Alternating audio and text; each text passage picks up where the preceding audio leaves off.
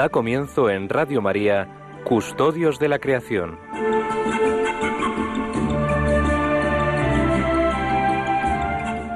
Dirigido por Lorena del Rey.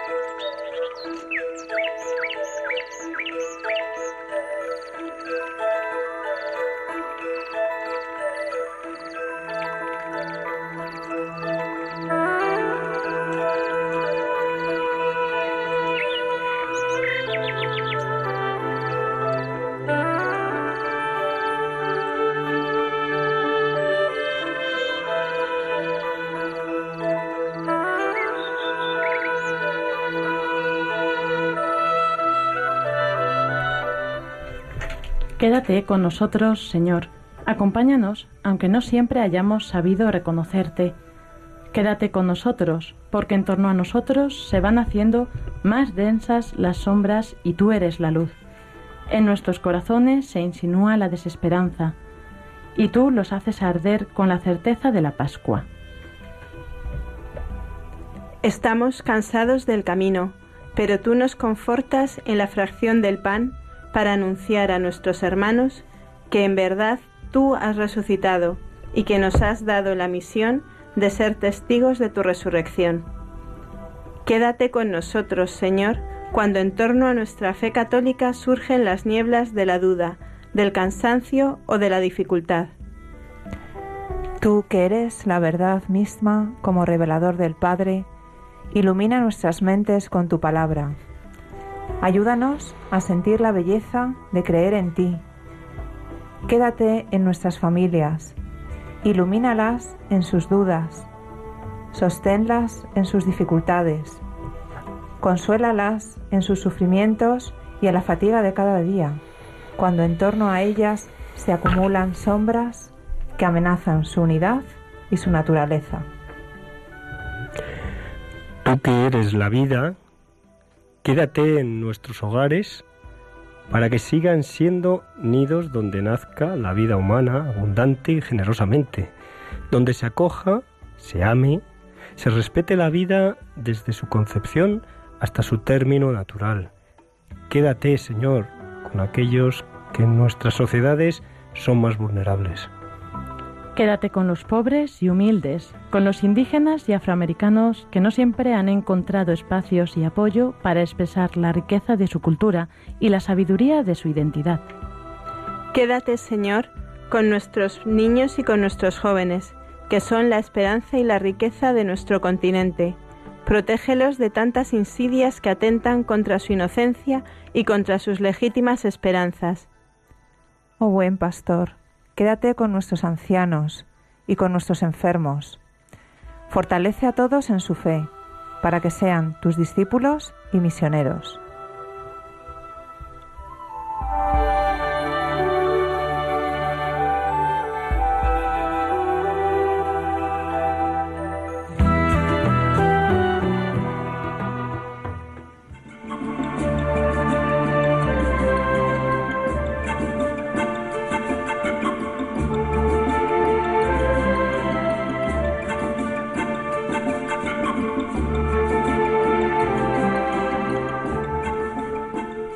Muy buenas tardes a todos, queridos oyentes, y bienvenidos un sábado más a este programa de Custodios de la Creación que hacemos aquí en Radio María para todos vosotros.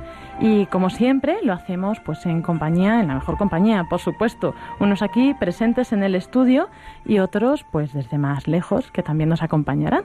Pero pues comenzamos aquí presentando a los colaboradores habituales, son Soles, Martín Santamaría, buenas tardes. Muy buenas tardes a todos. ¿Qué tal estás preparada? Muy bien, sí, aquí listas. Venimos aquí corriendo después de comidas y de celebraciones. Pero muy bien, hemos muy contenta, hemos llegado.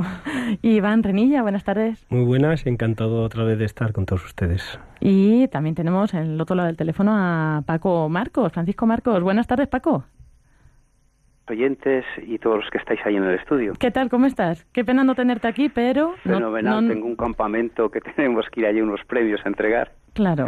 Bueno, ahora te escucharemos en el editorial. Gracias por estar con nosotros, aunque sea estos minutillos. Y bueno, pues vamos a presentar también a hoy tenemos una invitada especial, María Martínez, redactora de Alfa y Omega, también pues eh, con experta en temas relacionados y ha venido aquí a iluminarnos un poco. Buenas tardes, María. Hola, buenas tardes a todos. Y bueno, también eh, colabora en otro programa de Radio María, haciendo la nota ahí de informativa, ¿no? De Alfa y Omega. La verdad nos hará libres y bueno, pues también bienvenida a Custodios de la Creación. Encantada de estar aquí con todos vosotros. Y bueno, pues entonces ahora vamos a dar paso a este programa en el que trataremos eh, pues de un documento muy interesante que ha salido para preparar una asamblea eh, que va a tratar sobre la región panamazónica. Y bueno, pues ¿qué nos tiene que decir este documento a nosotros, ¿no? que estamos aquí tan lejos? Pues ahora, después de la editorial con Francisco Marcos, lo descubriremos. Queridos oyentes de Custodios de la Creación, esta tarde les esperan los programas más bonitos que vamos a hacer, porque tenemos como tema un tema muy unido a toda la cultura de cientos de personas, que algunos yo he conocido, españoles, franceses, italianos, portugueses, misioneros que han dedicado su vida a preservar uno de los santuarios del mundo. Ese santuario se llama la Amazonía, un regalo inmenso de Dios. La Amazonía es tres cosas muy importantes. Lo primero, uno de los grandes pulmones de la Tierra. Gracias a ese pulmón, a esa cantidad de aire limpio que la Amazonía está enviando continuamente a la atmósfera, podemos vivir. En segundo lugar, es un sumidero de CO2, de ese gas que, puede estropearnos algo algún día, no lo sabemos, porque no sabemos todo, pero que en el ecologismo prudente decimos que tenemos que ser prudentes la Amazonía, como otras grandes selvas que también hay en África, como también otras zonas del mundo, es la gran captadora de CO2. Pero yo me quiero quedar más en el tercer aspecto. En la Amazonía hay una biodiversidad de la cual hemos hablado muchas veces, Pablo y yo, y misioneros que hemos, que hemos traído a este programa en años anteriores. Esa gran biodiversidad es una fuente de conocimientos que nosotros no podemos perder. Hay cientos probablemente de medicinas que desconocemos. Y esto es ciencia, no es eh, no son novelas escritas por, por personas imaginativas. Realmente mm, la riqueza de la selva húmeda amazónica cada día a los investigadores que trabajan allí y a los que leemos es un descubrimiento nuevo lo que, hacemos. Por tanto, hoy les, les aconsejo que sigan porque está con nosotros pues una persona muy experta, colaboradora de Alfa y Omega, ¿no? Yo quisiera terminar dando gracias a Dios por ese regalo que es la Amazonía. Eh, los que hemos tenido la suerte de verla a lo mejor desde el avión o verla desde cerca, es algo que nunca olvidaremos. Eh, yo he dirigido algún proyecto de, de trabajos en, la Amazonía y, he colaborado mm, con gente en Perú, ¿no? Eh, es impresionante, ¿no? Un regalo de Dios en el que cientos de misioneros españoles, portugueses, italianos, franceses, la han defendido y que gracias a Dios, pues nuestro gran Papa Francisco también la quiere defender. Un abrazo con todo el cariño a todos aquellos de los países latinos que a lo mejor algún día escuchan esto. Muchas gracias.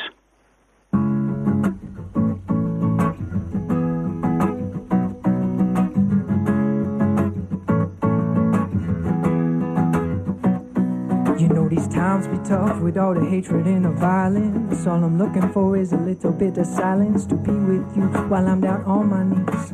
Oh my God, I'm begging you please to batter my heart, my three person God. Break down this old weary facade and show yourself, yeah, yeah. Oh, please show yourself in me. Oh my God, oh my Savior, up above.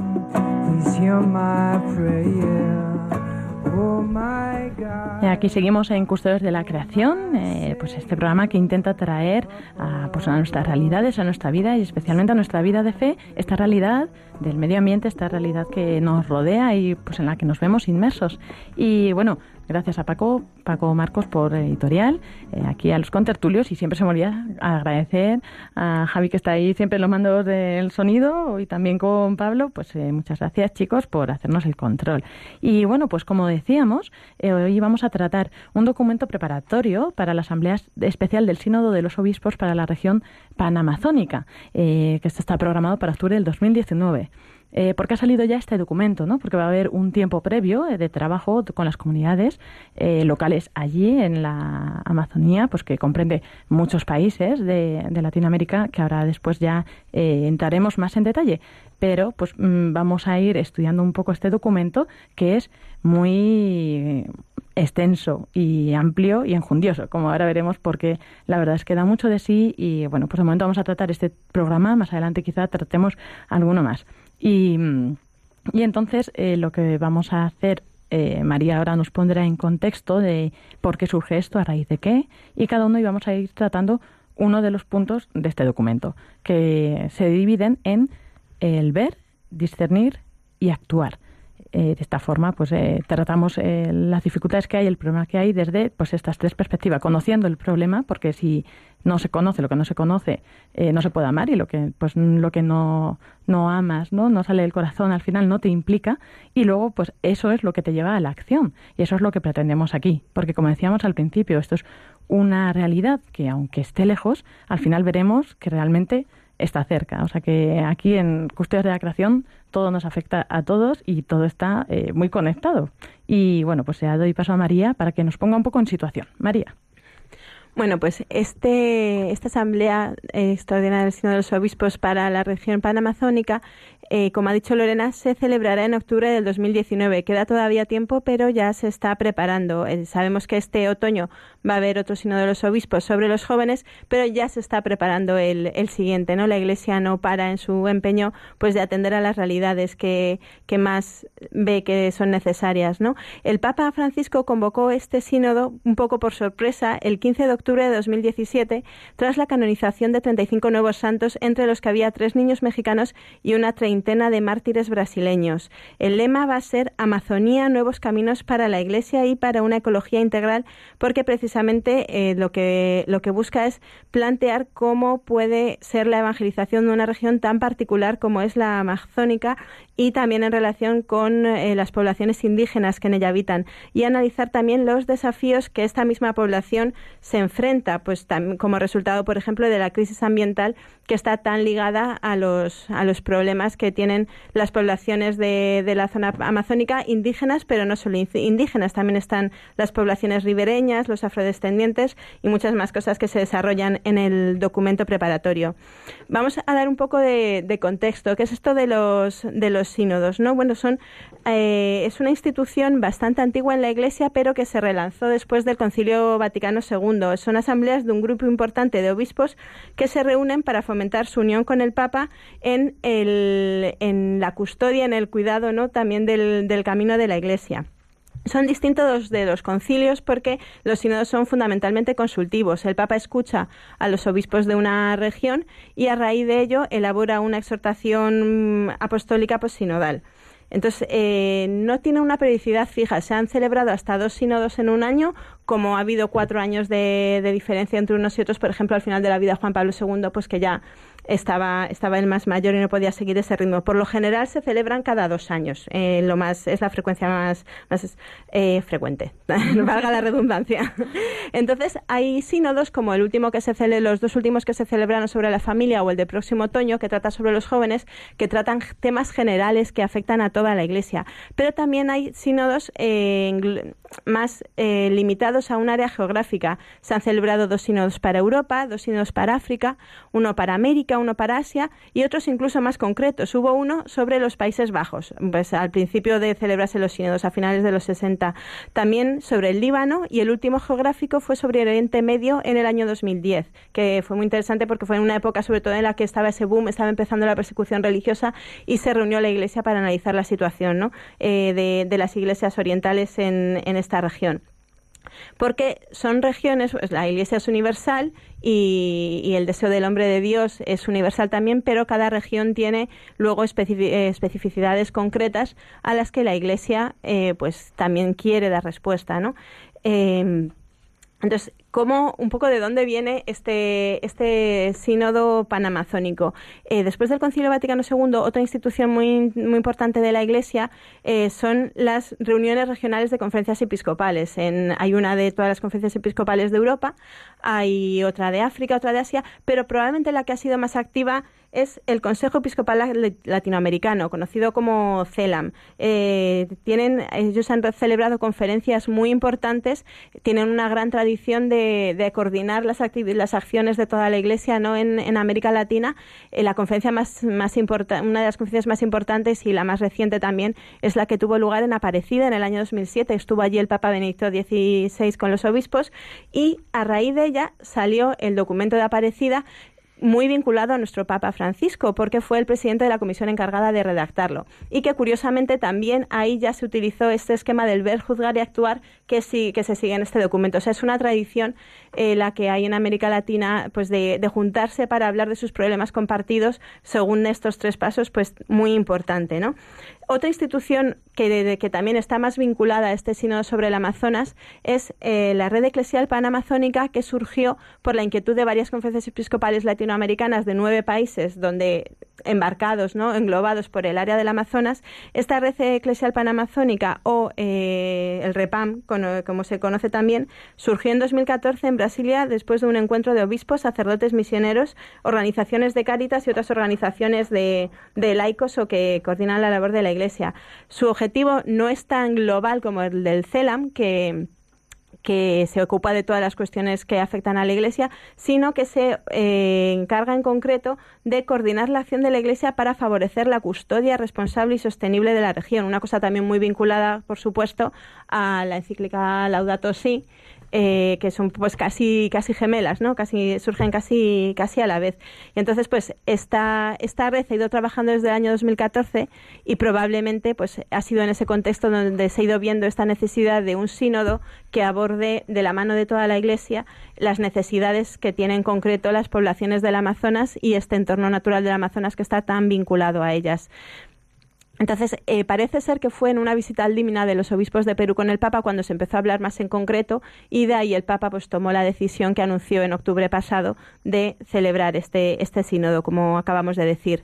El lanzamiento simbólico fue en enero, el, el 19 de enero de este año, perdón que me había perdido la fecha, en, en el encuentro del Papa con las comunidades indígenas en Puerto Maldonado, en Perú, durante su visita en, en enero del, del, año pasado. Ahí, pues, se, muchas de las cosas, de hecho, que les dijo el Papa están recogidas en este documento que, que analizamos y ahí los obispos, aparte, pues, aparte de, obviamente del encuentro público con, con las poblaciones del, del Amazonas, que lo vivieron como una señal muy importante de que la Iglesia está con ellos, pues también hay siempre hay grupos de trabajo un poco en paralelo antes y después de la visita del Papa, en la que los obispos empezaron pues a esbozar las líneas generales que podían, que podían tratarse en este sínodo y que reflejamos en el, se reflejan en el documento que traemos hoy.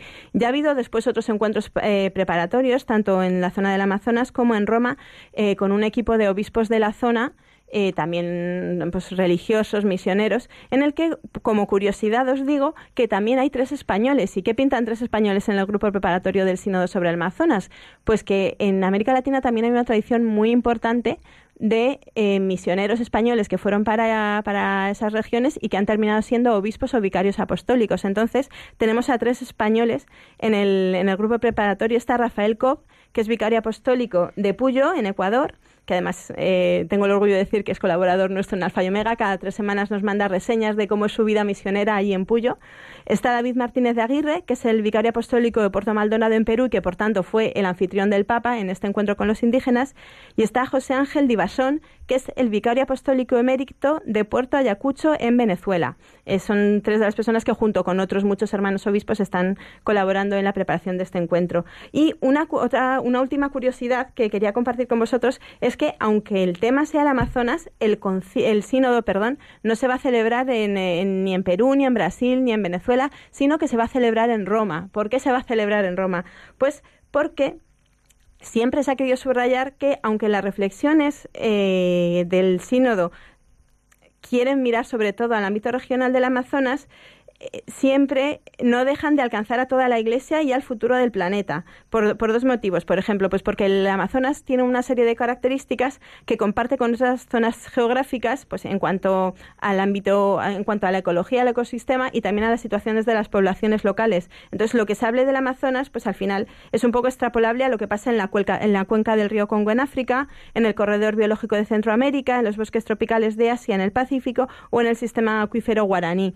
Pero también por otra cosa, que es que eh, no podemos olvidar que uno de los retos o parte de los retos que sufre el Amazonas se debe a la labor extractiva de empresas que no son de esos países solos, son también empresas europeas y de otros continentes y que producen eh, productos que consumimos también nosotros. Entonces, en realidad, todo lo que afecta al Amazonas no deja de afectar a todo el planeta y a toda la, Iglesia.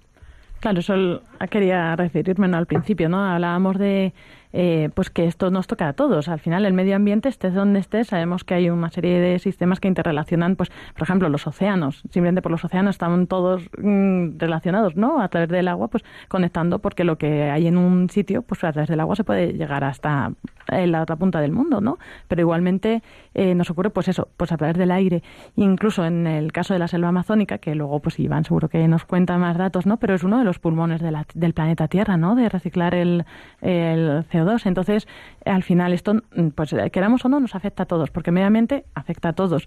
Pero luego a nivel ya más interno, nosotros podríamos decir a nivel eclesial, es que en la iglesia siempre decimos, no, o sea, en la iglesia nadie está solo, somos una comunidad, igual que la Trinidad, pues es una comunidad una comunión, pues también en la Iglesia, eh, es una, bueno, estoy adelantando un poco de mi punto de que dice que nadie se salva solo y que al final, pues que esto también nos afecta, aunque estén lejos, ¿no? Que al final la distancia física aquí, ya sabemos, en la Iglesia no nos importa, porque al final el hermano es el hermano y pues nos interesa su salvación tanto como la nuestra.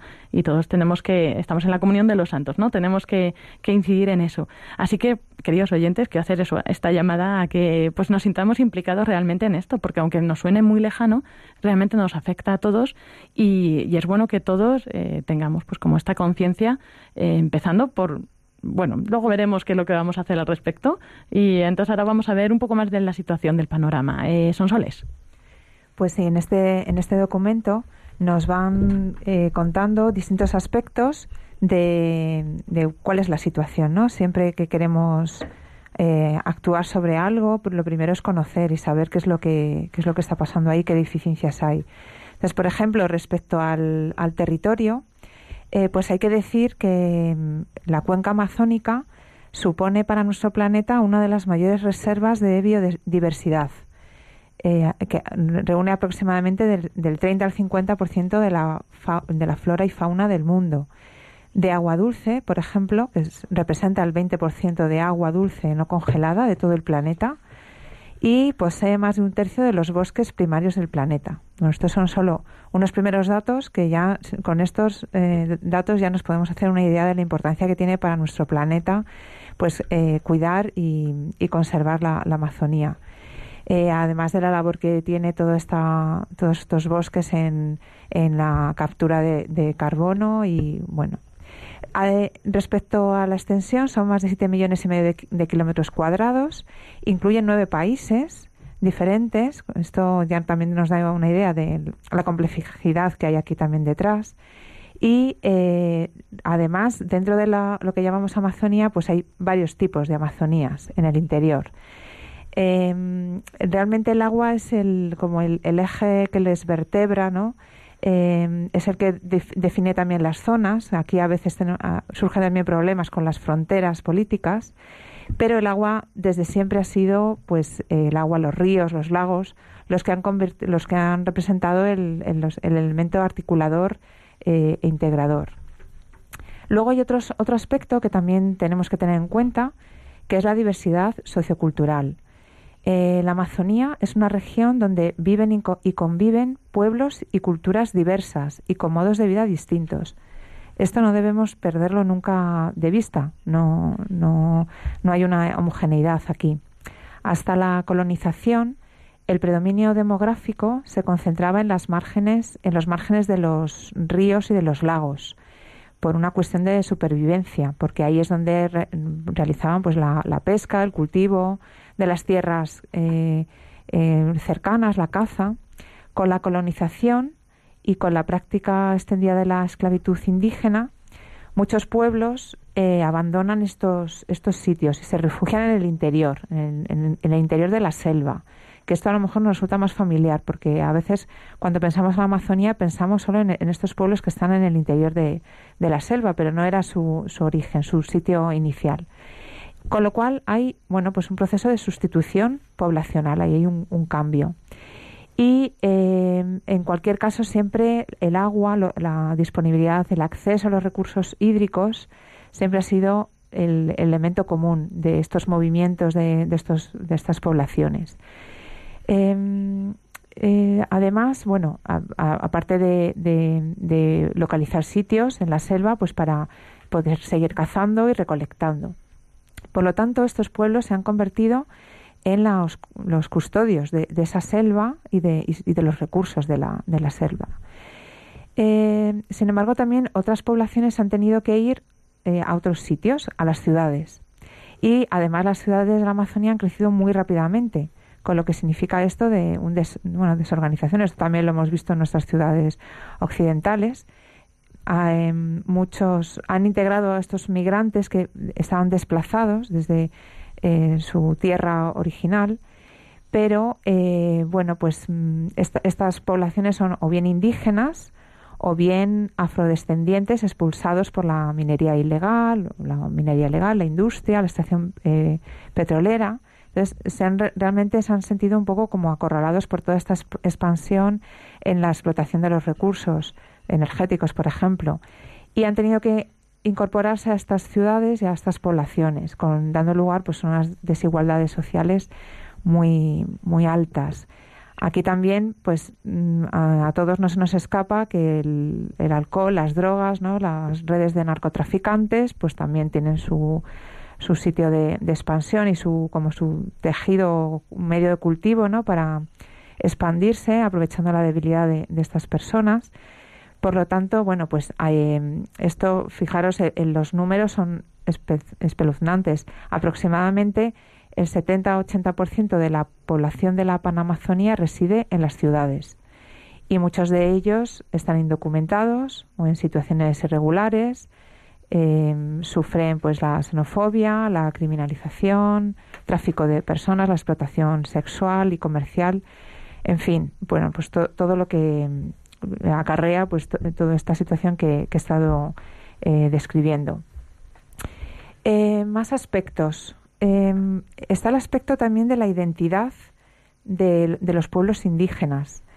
Em, eh, hay una, como he mencionado antes, hay una diversidad muy, muy amplia. Em, y, y, podemos hablar aproximadamente de más de 100 pueblos indígenas diferentes, ¿no? Eh, estos, estos indígenas, bueno, pues eh, se han incorporado como han podido al, tejido urbano. Sin embargo, pues hay una dificultad por eh, comprender la, esa personalidad, la idiosincrasia del indígena cuando llegan al tejido, a las ciudades. Y aquí, por ejemplo, el, Papa Francisco señaló que, sin embargo, su cosmovisión, su sabiduría, la de estos pueblos indígenas, tienen mucho que enseñarnos a quienes no pertenecemos a su cultura. Todos los esfuerzos que hagamos por mejorar la vida de los pueblos amazónicos serán siempre pocos. Em, esa personalidad no solo deriva de la pertenencia étnica, ¿no? que puede surgir ahí, bueno, pues esa personalidad, sino que también eh, bueno, pues interfiere, se, hace referencia a la capacidad de mantener esa identidad sin aislarse de los sitios donde se quieren integrar, esas sociedades que, en las que quieren integrarse. Luego, bueno, pues podemos hablar también más adelante de, estos, de aspectos. Otro aspecto importante es lo que se llama la memoria histórica eclesial. Em, en realidad, el inicio de la memoria histórica de estas culturas pues, eh, se inicia con la presencia de la Iglesia en la Amazonía, hace 500 años, ¿no? Y, es, y se sitúa en el marco de lo que, es la lo que fue la colonización por parte de España y, Portugal.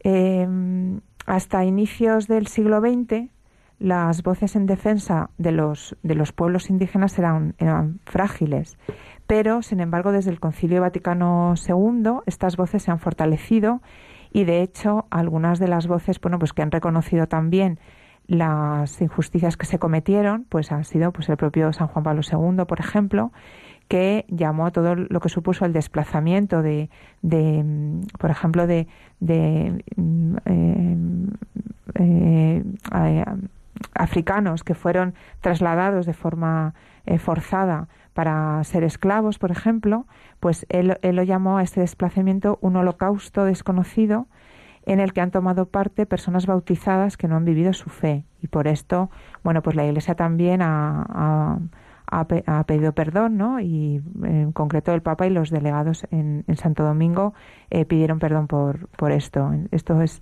el, por ejemplo, por mencionar algún documento, el mensaje de los afroamericanos en Santo Domingo en el, en el año 1992. Sin embargo, a pesar de que somos conscientes de, de esto, todavía existen resquicios de este proyecto colonizador. Y, bueno, pues también de esto podemos, podemos hablar eh, después. Y ya solo por mencionar dos últimos aspectos importantes para ver ¿no? la situación, es por un lado la justicia y derecho, derechos de los pueblos. Em, el Papa Francisco llamó a cambiar el paradigma histórico en los estados, en que los estados ven la Amazonía como despensa de los recursos naturales, por encima de la vida de los pueblos originarios, y sin importar la destrucción de la naturaleza. Esto tiene mucho que ver con lo que es la ecología integral. Desde luego esto lo podemos comentar un poco más si, si queremos, si queréis, si, si, nos surge la, la tertulia. Y luego también otro aspecto es la espiritualidad y sabiduría. Eh, para los pueblos indígenas de la Amazonía, el buen vivir, así como concepto, buen vivir existe cuando están en comunión con las otras personas, con el mundo, con los seres de su entorno y con el creador. Entonces, esta filosofía, por ejemplo, del buen vivir, pues puede ser algo que a nosotros nos puede iluminar también, también mucho. Y luego, pues si queréis, eh, lo comentamos. Gracias, Sonsoles. Es es verdad que es un documento muy, muy extenso, ¿verdad? Y que, bueno, viene muy bien porque al final, pues, para, sobre todo para los que estamos lejos y no conocemos tanto, ¿no? Pues nos, nos introduce mucho en todo, ¿no? En toda esta raíz, en todas las raíces que, que nos ayudan a comprender ese contexto, ese entorno. Y, bueno, realmente me ha sorprendido, ¿no? Porque es verdad que yo tampoco conocía mucho y, pues, creo que al final, lo que decía al principio, que conocer es la clave, ¿no? Es para, bueno, en cualquier aspecto, ¿no? Pero bueno, el tema del medio ambiente, el tema también de la fe, también es muy importante.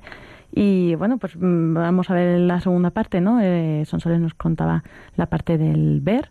Eh, yo voy a explicar un poco más la parte de discernir o juzgar y Iván ahora después contará también pues el actuar, ¿no? Cómo vamos a hacer. No sé hasta dónde vamos a llegar porque eso tenemos una hora de programa. Yo seré, yo seré más, yo tengo que ser breve porque el actuar siempre es muy breve de contar, o sea, es actuar. De hecho, este documento también es preparatorio, ¿no? Para ver un poco cómo, por dónde, qué vías eh, de acción se pueden tomar y sobre todo pues para que nos lleve a reflexionar Recordamos, por si algún oyente se acaba de incorporar, estamos en el programa de Custodios de la Creación, eh, pues estudiando un documento que ha salido ahora para preparar la Asamblea Especial del Sínodo de Obispos para la región panamazónica y trata este documento pues de conocer esta situación de los pueblos en, todas las regiones que, que está el Amazonas, pero que, como decíamos, en nueve países como nos contaba María al inicio.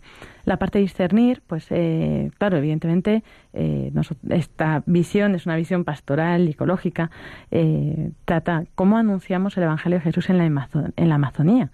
Hay una dimensión bíblico-teológica, otra social, otra ecológica, otra sacramental y una última eclesial misionera. Esto es lo que conlleva la parte de juzgar qué debemos hacer ¿no? aquí en esta parte. Y bueno, pues evidentemente la dimensión bíblico-teológica, creo que nuestros oyentes habituales ya se la saben de memoria, porque son los puntos que siempre decimos, que eh, Dios creó, o sea, toda la creación, Dios la hace para el ser humano y nos la da como custodios para cultivarlos y guardarlos y también pues que todo lo que crea es bueno, tiene esa bondad. Eso también, por ejemplo, lo vemos en eh, lo vemos en la vida de Cristo, que pues eh, que él hace los milagros, se manifiesta en los milagros de Dios la bondad, la bondad de la creación y la providencia de Dios. ¿Y qué es lo que pasa? Que pues que el pecado es el que rompe esta o sea, como el, esta relación buena que había, esta armonía de la relación entre Dios, y el ser humano y la creación, pues el pecado lo rompe. Y esto es lo que nos hace eh, que, pues, que ahora nos enfrentemos a, estas situaciones, porque al final la creación eh, depende del ser humano, igual que el ser humano pues se aleja con el pecado, la creación está sometida y de hecho pues eh, también lo dice luego San Pablo en los Romanos, ¿no? Que la creación entera gime hasta el presente y sufre dolores de parto, esperando el momento de la revelación de los hijos de Dios. Eh, claro, todo esto mm, Dios no permite que sea sin más pues una ruptura con el pecado, sino que en la creación herida está plantado el germen de la promesa y la semilla de la esperanza. Evidentemente Dios no nos abandona, no, no abandona la obra de sus manos, pero eh, eso ni a nosotros aquí, ni en toda la historia, ni pues como estamos contemplando ahora eh, a los pueblos amazónicos. Entonces, eh, esta es la parte que habla más de la eh, teología, ¿no? la parte teológica. Eh, pasamos a la dimensión social, de cómo anunciar el Evangelio de Jesús en, en, cuanto a la dimensión social en la Amazonía. Pues evidentemente, lo que comentábamos antes, que no nos salvamos solos, ¿no? la comunión divina es la que crea y entonces hay una íntima conexión entre la evangelización y la promoción humana. la tarea evangelizadora comienza con el deseo, búsqueda y cuidado de los demás pero evidentemente eh, este compromiso, evangelizar significa, implica comprometerse con nuestros hermanos y mejorar la vida comunitaria y así pues ya ir anticipando ¿no? el reino de Dios entre nosotros. Pero claro, no podemos hacer una caridad a la carta. Dice aquí, eh, tiene que ser pues un verdadero desarrollo humano integral. Eh, esto es lo que se conoce como el criterio de universalidad de la tarea evangelizadora.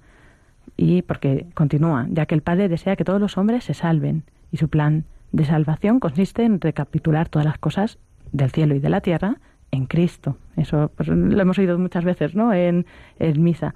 Entonces, bueno, mira, en las lecturas, en la liturgia. Entonces, claro, como decíamos, el pecado ha roto tres relaciones fundamentales, que es la relación con Dios, con el prójimo y con la tierra. Entonces, la misión del anuncio de la buena nueva de Jesucristo promueve la esperanza, no solo al final, ¿no? cuando ya todos resucitemos, cuando ya haya una nueva creación, sino desde ya, en el curso mismo de la historia. Y por ello, pues la tarea evangelizadora también y nos tiene que invitar, implicar a luchar contra las desigualdades sociales y la falta de solidaridad. Por ello, pues las actitudes principales de uno, un evangelizador, alguien que quiera evangelizar, pues debe ser cercanía, apertura al diálogo, paciencia, acogida, eh, y bueno, pues eh, eso en este contexto, como decíamos, aquí menciona, por ejemplo, que el grito ahora del pueblo amazónico es como el grito de, del pueblo cuando estaba en Egipto recluido, ¿verdad? Y bueno, seguimos avanzando un poco, tendríamos la dimensión ecológica, hay que resumir mucho ya, vamos mal de tiempo si queremos que entren llamadas, pero vamos a intentar dejar un hueco para también que los oyentes puedan participar.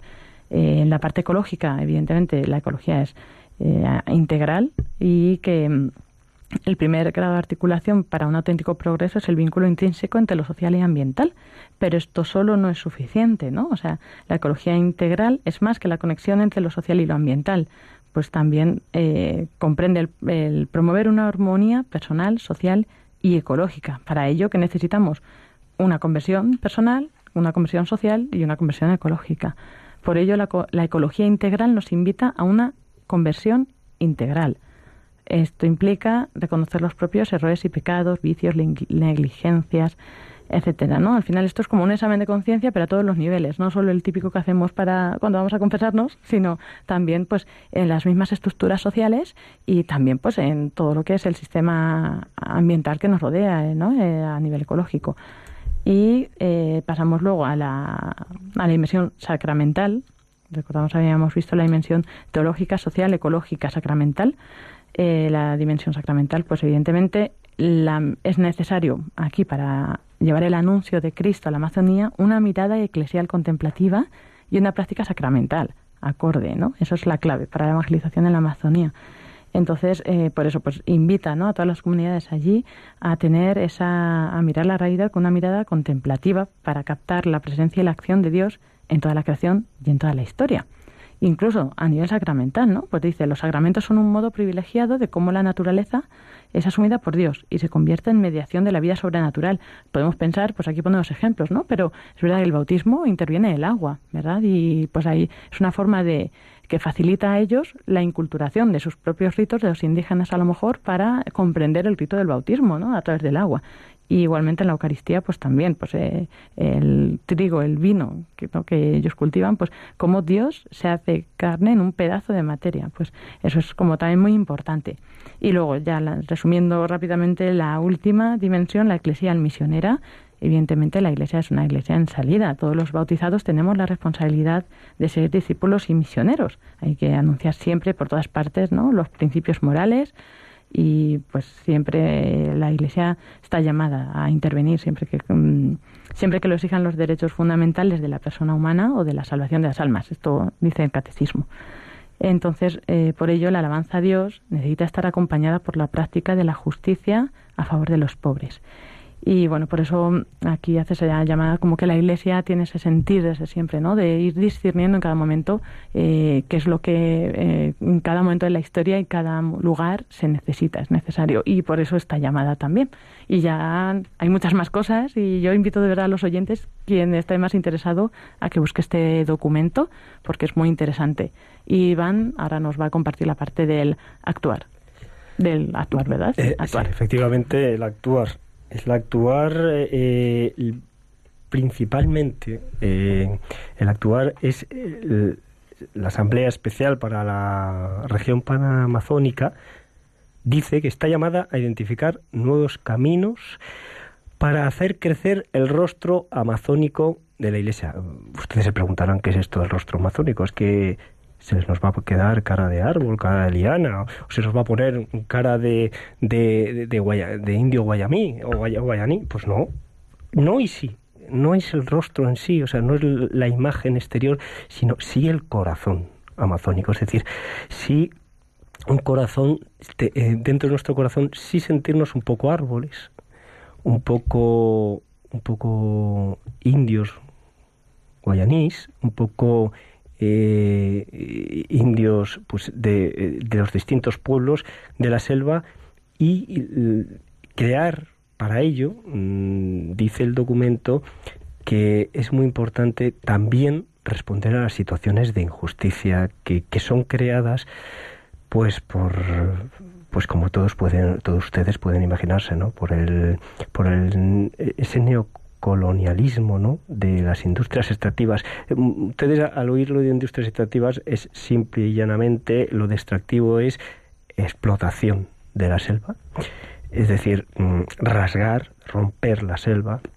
rasgar como si cogieran ustedes, imagínense una alfombra, ¿no? De estas tan tan acogedoras y tan estas alfombritas que tienen lana, ¿no? Pues ustedes dicen, ay, que es que quiero ver lo que está en el fondo de la alfombra y rasgan toda la lana que tiene, pues eso es rasgar, ¿no? Romper la selva para extraer todos los recursos con fines fundamentalmente, como se pueden imaginar ustedes, y es, natural, es lógico también, ¿no? Pues las empresas no van allí a hacer mm, ni apostolado, desde luego que no tampoco van a hacer, eh, eh, eh, mm, son ONGs, ¿no? Entonces, todos los proyectos de infraestructuras, todos los proyectos de aprovechamiento y explotación de los recursos, pues la Iglesia debe, debe responder a esas situaciones injustas y ante los modelos culturales y económicos que se generan ese tipo de, de recursos y de explotaciones que son ajenos a la vida de esos pueblos. Para esto lo principal es, eh, es crear, es desarrollar un modelo de desarrollo alternativo. Entonces la Iglesia, como les hemos dicho, con rostro amazónico, fíjense qué expresión más bonita, ¿no? les decía en broma un poco al principio lo de que no, no se nos va a quedar cara de árbol o cara de, indio, pero es como si fuera el mimetismo eh, misionero, ¿no? El, que nuestro corazón se identifique con esos pueblos y con esos lugares maravillosos, esos recursos, esos ese regalo, ¿no? que son eh, esa absoluta eh, riqueza enorme de arbolado, de fauna y de agua. Ya, nos ha hablado son soles de esa arteria fundamental de la selva amazónica, que así es llamada, fíjense, pues por su río Amazonas. Bien, pues es buscar un modelo de desarrollo alternativo que sea integral y solidario.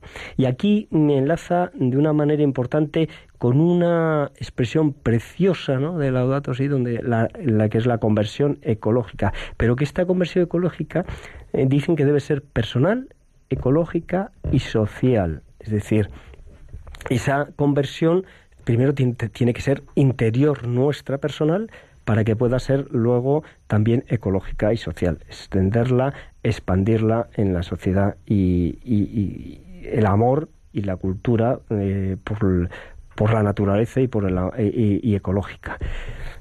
Eh, debe incluir, pues eso, la, auténtica, esa, esa conversión, la auténtica eh, responsabilidad por una auténtica ecología y natural e humana.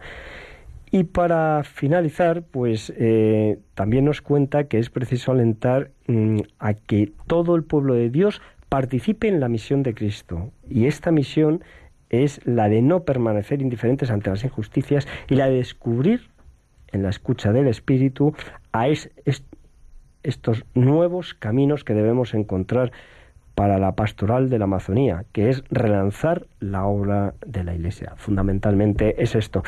Bueno, luego también dice ya eh, la ola de la Iglesia en estos territorios amazónicos y profundidad en el proceso de inculturación. Bueno, pues eh, para resumirles un poco qué puede ser, porque claro, se preguntarán ustedes qué es esto de la inculturación. Pues la inculturación o la inculturización, pues es un término que eh, principalmente en la Iglesia católica ha desarrollado y que significa la armonización del cristianismo con las culturas de los pueblos. Esto es fundamental lo que significa. Y con esto, pues yo creo que concluyo un poco resumiendo el apartado de actuar, Lorena. Pues muy interesante todo y pues como en nuestros oyentes muy extenso, ya se nos ha ido prácticamente todo el tiempo el programa. Vamos a tener que dedicar otro programa solo a llamadas para ver todos estos temas y bueno, eh, vamos a escuchar brevemente pues eh, la canción de que hubo en, por la visita del Papa a Perú, a Puerto Maldonado, eh, el himno de, esta visita para un poco ir interiorizando todo esto que hemos compartido y ahora seguimos. Este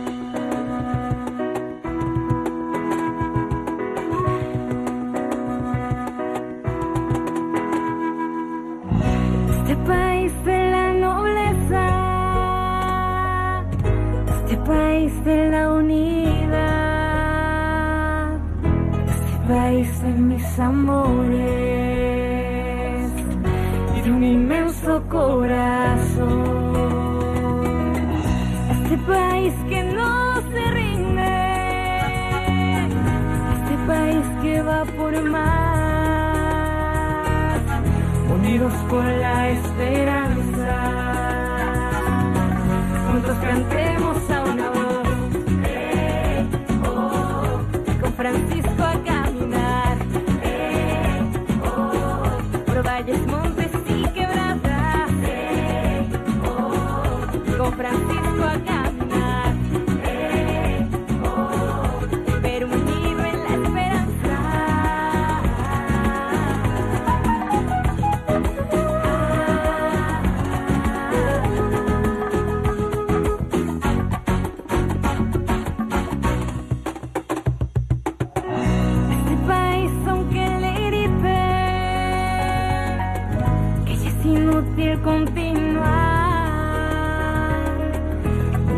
acaba la esperanza,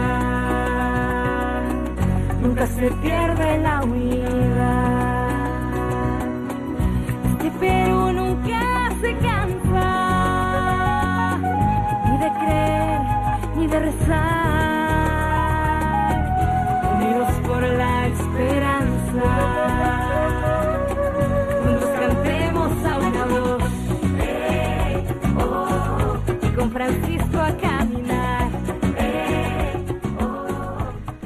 Seguimos en Radio María en este programa de Custodios de la Creación, hoy tratando este documento que se ha preparado para el sínodo que tendrá lugar el año próximo eh, con respecto al tema de, de la Amazonía. Y bueno, pues hemos estado aquí exponiendo ¿no? los puntos de este documento pues tan, tan denso y ahora pues brevemente ya sentimos no haber podido meter a los oyentes, esperamos otro día poder darles paso pero bueno, esto también invitamos a que lo vayan meditando, reflexionando, orando y a ver qué conclusiones sacan ellos. No sé vosotros qué, qué se os ocurre que podemos hacer. O sea, yo, vamos, yo ya he propuesto lo primero, rezar, ¿no? Rezar esto que eh, a qué nos puede llevar a nosotros. Eh, más propuestas.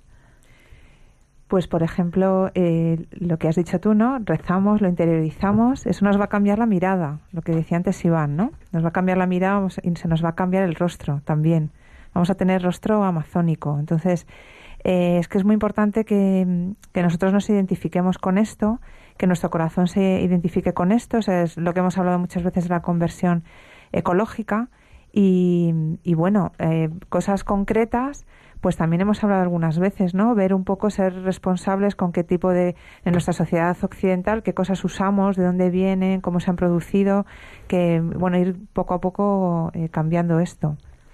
A mí en este, en este ámbito, bueno, es un poco difícil ver qué, qué hacer ahora porque efectivamente esto es un documento inicial. Ahora, hasta febrero del año que viene, se va a trabajar en las distintas comunidades del Amazonas.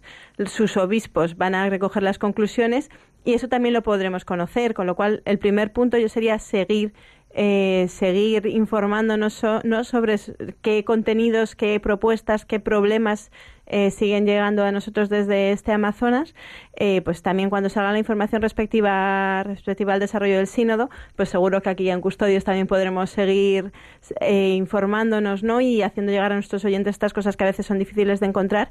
Pero a mí en este aspecto me parece muy importante escuchar a nuestros misioneros. Los misioneros a veces nos quedamos en esa dimensión pues de toda la labor social tan bonita que hacen de evangelización, pero los misioneros son los expertísimos en el Amazonas y en todo lo que está pasando allí y muchas veces pues cuando en nuestras delegaciones de misiones a nuestras parroquias, a nuestras diócesis llega algún misionero, pues quizá podemos no per- dejar perder o no dejar pasar esa ocasión de preguntarle no solo por lo que hacen, sino oye, ¿qué problemas tenéis allí? ¿Por qué esos problemas nos afectan? ¿Qué podemos hacer nosotros no para mejorar las condiciones de vida de tu gente a la que tú estás sirviendo? Me parece que los, los misioneros son el principal enlace, gente muchas veces cercana a nosotros, pero que también conoce muy sobre el terreno lo que están haciendo las empresas, los que están haciendo los traficantes, los gobiernos en estas regiones y cómo eso afecta a nuestros hermanos allí y a la gente a la que la iglesia quiere llegar.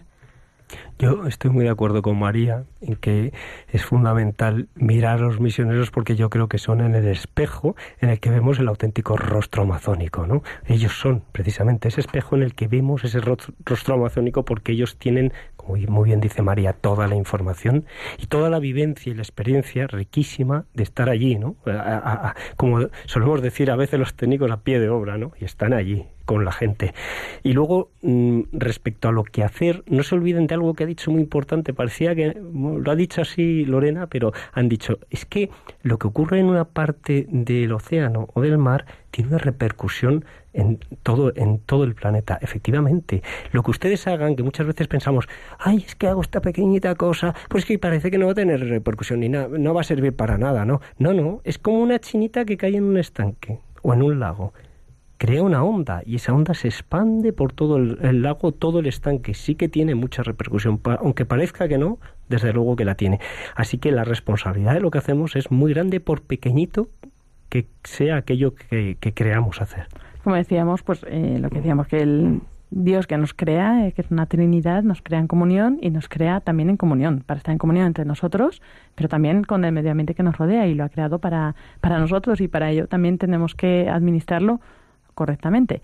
Así que pues eh, os invitamos a todos a, pues, a todas estas propuestas que decíamos, a, rezarlo, a informarnos, a conocerlo, pues para así amarlo y también saber que cualquier actitud nuestra nos puede, puede influir y de hecho influye en, en los demás. Y hasta aquí llegamos en este programa de Custodios de la Creación. Esperamos que hayan disfrutado y nos encontramos dentro de dos semanas aquí de nuevo en esta emisora de Radio María. Si alguno se ha incorporado tarde, eh, parte del programa lo hemos emitido en directo a través del Facebook de Custodios de la Creación, también el de Radio María España, así que podéis eh, entrar para escuchar parte de este programa.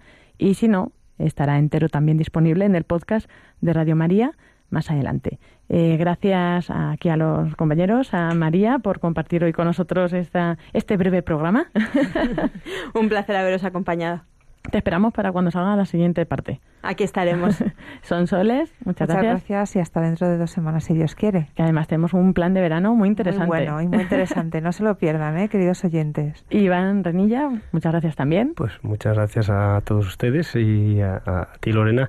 Y no se olviden que el correo electrónico es custodios de la creación arroba radiomaria.es. Bien, te lo has aprendido. por fin, por fin. Pues muchas gracias a todos y que Dios os bendiga.